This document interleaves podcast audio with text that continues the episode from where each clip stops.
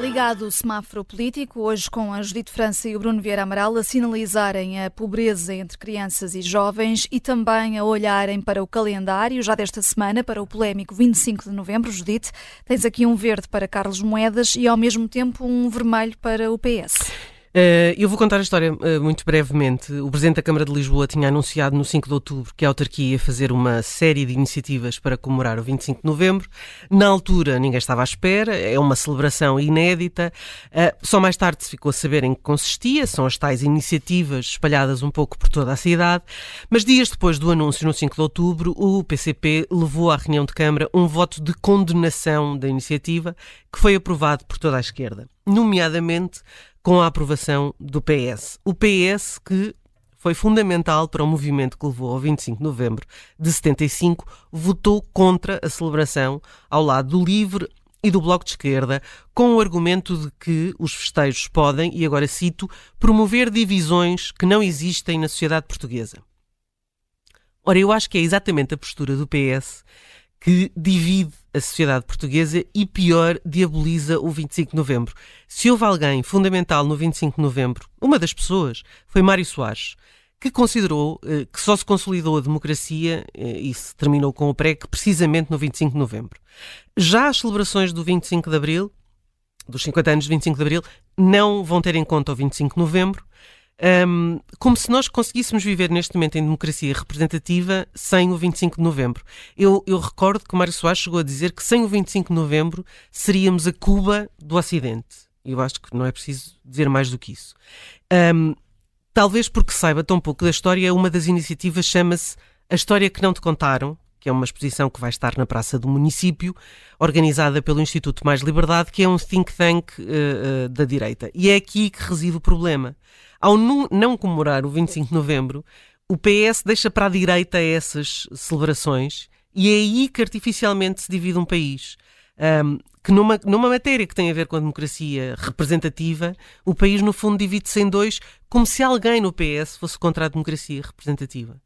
E portanto, uh, uh, criar esta divisão artificial é que me parece, e uma diabolização do 25 de novembro é que me parece profundamente errado. Hum, contaste a história uh, de forma breve. uh, Judite França aqui com um uh, verde para o Autarca de Lisboa, para Carlos Moedas, e um vermelho para o Partido Socialista. Bruno Vieira Amaral, não sei se queres dar algo mais chega. Isto corresponde a uma, a uma radicalização, de facto, do, do, do, PS. O PS está sempre a assinar com esse medo de, de uma radicalização. Não é só o PS, mas a esquerda em geral, normalmente uh, usa esse argumento que existe uma radicalização e normalmente é para acusar a direita de ser responsável por essa radicalização política.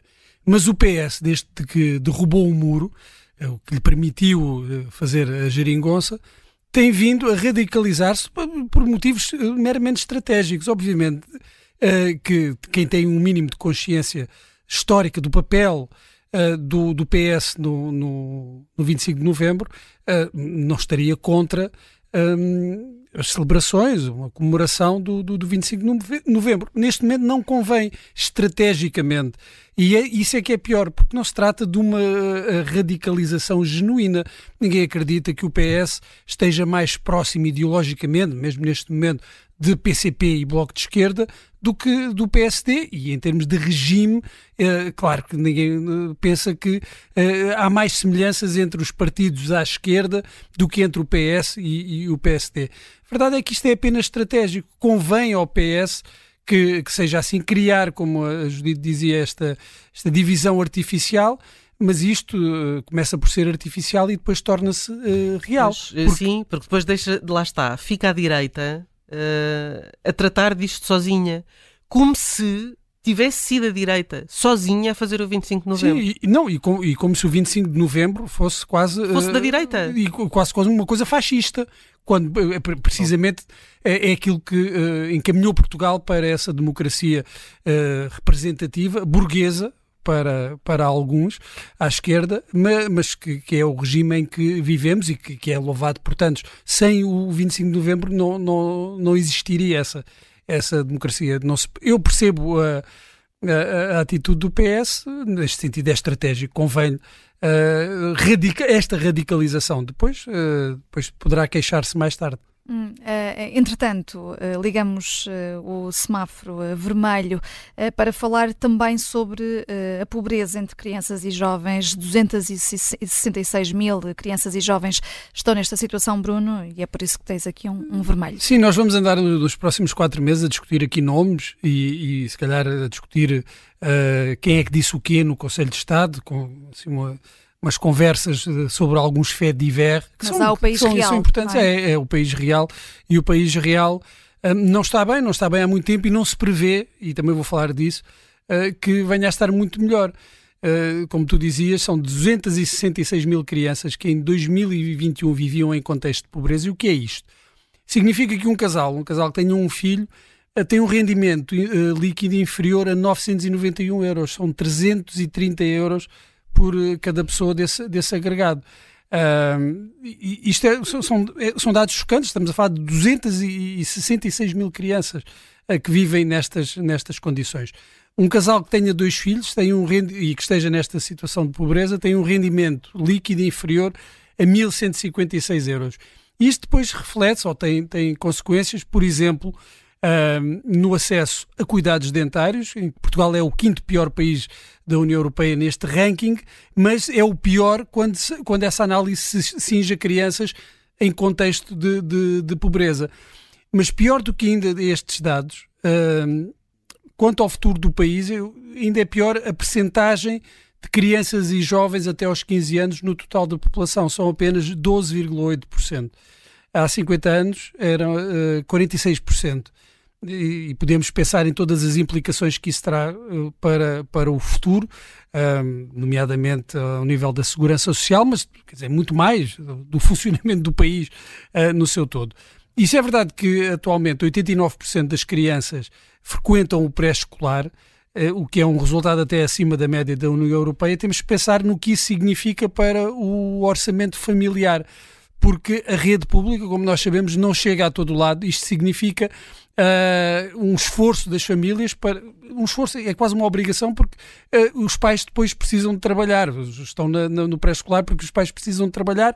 E onde é que se vê isso? Portugal é o país da União Europeia em que proporcionalmente as crianças passam mais tempo na, no, no pré-escolar, mais de 30 horas uh, por semana o que significa também um grave desequilíbrio a nível da vida familiar, uh, falta de qualidade de vida, falta também de qualidade de vida para estas, para estas crianças. E tudo isto, todos estes dados são muito preocupantes para o futuro do país. Um, há quem esteja sempre a falar das alterações climáticas. Eu duvido quando as alterações climáticas produzam efeitos uh, severos, ainda haja portugueses para as sofrer. E daí este vermelho que será uh, para o governo diretamente ou para não, o não Estado? É para, não, não, é, não é para o governo, hum. quer dizer, isto, isto é uma preocupação de todos, é, não é, um, é o país não é, é um governo, não, não é um governo que está a falhar. O governo pode fazer alguma coisa uh, e este poderia ter feito mais, mas isto vai muito para além de um governo, por isso é que é preciso uh, que, que, que, os partidos se deixem de preocupar tanto com questões ah, mais ou menos acessórias e se preocupem com o essencial que é não é o futuro do país, como assim em termos abstratos, não, é o futuro do país das pessoas. Quem é que vai, o que é que vai ser Portugal? Quem é que vão ser os portugueses? Uh, se é que vão existir portugueses. O país real e a política no semáforo político de hoje. Voltamos a parar por aqui amanhã.